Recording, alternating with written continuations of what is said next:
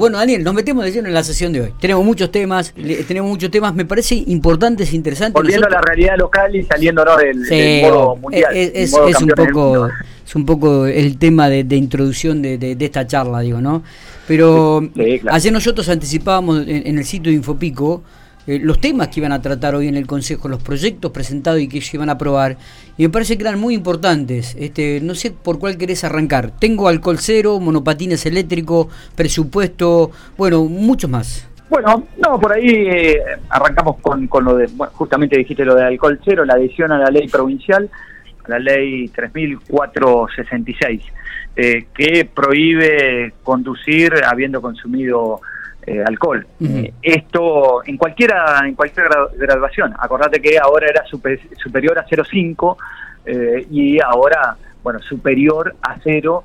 y en estas, este, bueno, en esta, esta nueva normativa local que adhiere a la ley provincial, a partir de la promulgación de, de esta ordenanza que, sale aprobada por unanimidad en el día de hoy, en la sesión de hoy, que es la última sesión ordinaria. Nosotros habíamos prorrogado el, el, ámbito, el calendario legislativo hasta el 31 de diciembre. Si surge algún tema muy puntual y urgente y de emergencia, se puede realizar una sesión especial. Pero en principio, eh, esta es la última. Y esto era un tema que, teníamos que resolver, que ya lo habíamos hablado en distintos ámbitos, con la Policía Provincial, con el Ministerio de Seguridad, eh, con distintas áreas municipales, sobre todo la de Tránsito y la Secretaría de Gobierno. Eh, enviaron el proyecto de ordenanza que adhiere a esta ley, a esta nueva ley provincial, porque también fue aprobada recientemente y fue promulgada recientemente, con lo cual eh, el alcohol cero, a partir de la promulgación de la ordenanza, va a estar establecido en la ciudad de General Pico. Eh, ¿Se aprobó eh, con una adhesión total y sin modificaciones? Sí, sí, así es.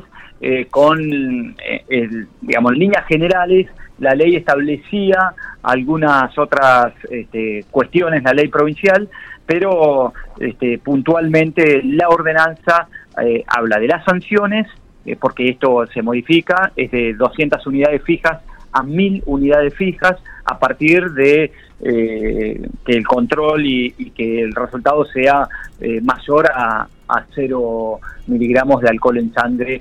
eso es puntualmente lo que se modifica. La ley estableció otras cosas, pero nosotros ya teníamos normativas locales que eh, también lo estaban estableciendo, con lo cual este es el punto central eh, de modificaciones en esta nueva normativa que tenemos en, la ciudad. ¿Fue por unanimidad o por mayoría? Fue aprobado por unanimidad. Por unanimidad. Bien, un, Ahora falta que la un valor importante, ¿no? Debe ser de las multas más caras, ¿no? ¿Mil unidades fijas? Sí, sí, sí, mil unidades fijas de las, de las más caras exactamente. Este, ahora falta que la A medida que la graduación se va incrementando, las multas y las sanciones se van incrementando. Hablamos también de una cuestión puntual con eh, el juez de faltas y que tiene que ver con la retención de la licencia de conducir eh, y que va a estar establecido, por supuesto, también en la reglamentación y que tiene que ver con eh, la reincidencia a este tipo de infracción. Eh, perdón que te vuelva a consultar. ¿Es eh, desde mil unidades fijas o es entre 200 y 1000? hasta, claro. Desde 200 hasta 1000. Ok. Perfecto. Bueno, muy bien. Tema entonces este, que ya fue reglamentado, habrá que ver cuándo lo promulgará el Ejecutivo para que comience a estar vigente aquí en la Ciudad General Pico. ¿Lo hará antes de fin de año o lo hará posterior a fin de año? Habrá que ver qué es lo que pasa. Eh, Vamos con otro tema. No sé si o querías ampliar algo de esto más, eh, Dani. No, no, no. Por ahí podemos eh, también eh, comentar que también salió aprobada la regulación del tránsito y la circulación de los vehículos de movilidad personal, que es lo que denominamos nosotros comúnmente los monopatines eléctricos. Esto también había una disposición nacional de la Agencia Nacional de Tránsito. Bueno, lo que teníamos que hacer acá en General Pico, había un proyecto eh, presentado por el bloque de Frejupa y también un expediente municipal que ingresó, con lo cual se unifica y tenemos una normativa que establece requerimientos para poder circular con, los monopatines, poder circular con eh, estos vehículos de movilidad eh, personal. Teniendo en cuenta lo que ya está y está, está circulando, que vemos y que va incrementándose el número de estos vehículos y también la oferta que hay en los comercios locales, Miguel, porque claro, sí. a, nivel local, sí, sí, sí, esto este, se está vendiendo, bueno, era necesario y era urgente una regulación de estos vehículos que circulan en la ciudad. Mayores de 16 años van a tener que tener una cédula de identificación del propietario del vehículo, van a tener que tener una oblea autoadhesiva obligatoria que esté pegada en, el, en el vehículo. Eh, por supuesto, entra también en esto que mencionábamos recién de la adhesión a la ley de alcohol cero. También no se puede conducir con alcohol en, sangre. Eh, después, eh, el uso del casco obligatorio, velocidad máxima 25 kilómetros, eh, la obligatoriedad de tener luces delanteras y luces traseras, luces delanteras color blanca, luces traseras color roja. eso, digamos, en líneas generales lo que se va a requerir y que va a haber un registro municipal de personas que eh, tengan este vehículo y ahí se le otorga la cédula y la oblea eh. Bueno, este, realmente, eh, ¿esto también fue por unanimidad o por mayoría, Dani? Esto fue aprobado por unanimidad. Eh, nos pusimos de acuerdo, bueno, en comisiones y se hicieron algunas consultas, eh, pero bueno, sale aprobado por unanimidad, exactamente. Muy bien, interesante, ¿eh? bastante, bastante análisis trabajo y, y bastantes reglamentos o requisitos para esta nueva circulación de monopatines en la ciudad General Pico, ¿no? Mayores de 16 años, oblea obligatoria, casco obligatorio, 25 kilómetros como máximo de la velocidad, luces obligatorias, bueno, y algún otro detalle que seguramente nos iremos enterando cuando leamos en profundidad esta, esta nueva normativa. Eh, ¿Qué pasó con el presupuesto municipal?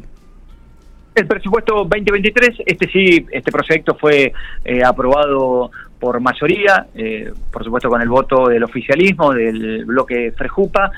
Y lo que nosotros, eh, primero tuvo eh, un tratamiento durante toda la semana pasada con la presencia de funcionarios y funcionarias, explicaron, detallaron y expusieron todo lo que tienen presupuestado para el ejercicio 2023, para los recursos y las erogaciones del ejercicio. Esto fue detallado eh, inicialmente por el secretario de Economía, por Luis Anconetani, que, dio los alcances del presupuesto, y de luego todas las secretarías, incluso la unidad de intendencia, también estuvo en este Consejo Deliberante junto con todos los concejales y concejalas que se podían haber sacado todas las dudas. Algunas dudas fueron planteadas en el recinto.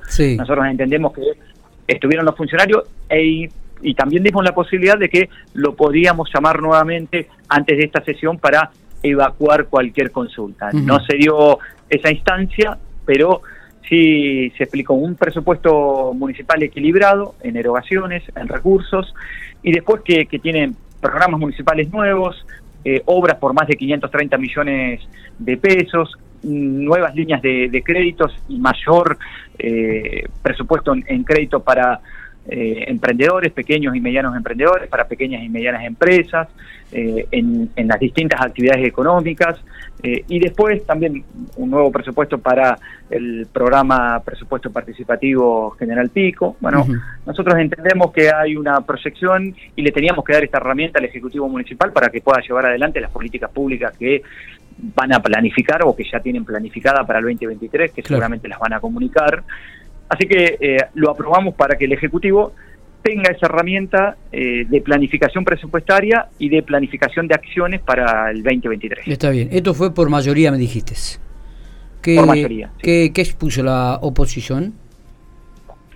La oposición estuvo en desacuerdo en algunos argumentos que, dio mm, bueno, distintas secretarías, distintos funcionarios y funcionarias, no estaban de acuerdo eh, en, en algunos eh, incrementos presupuestarios en determinadas áreas o no tenían la explicación, ellos manifiestan que no tienen la explicación detallada de por qué el incremento de ese presupuesto en determinadas áreas.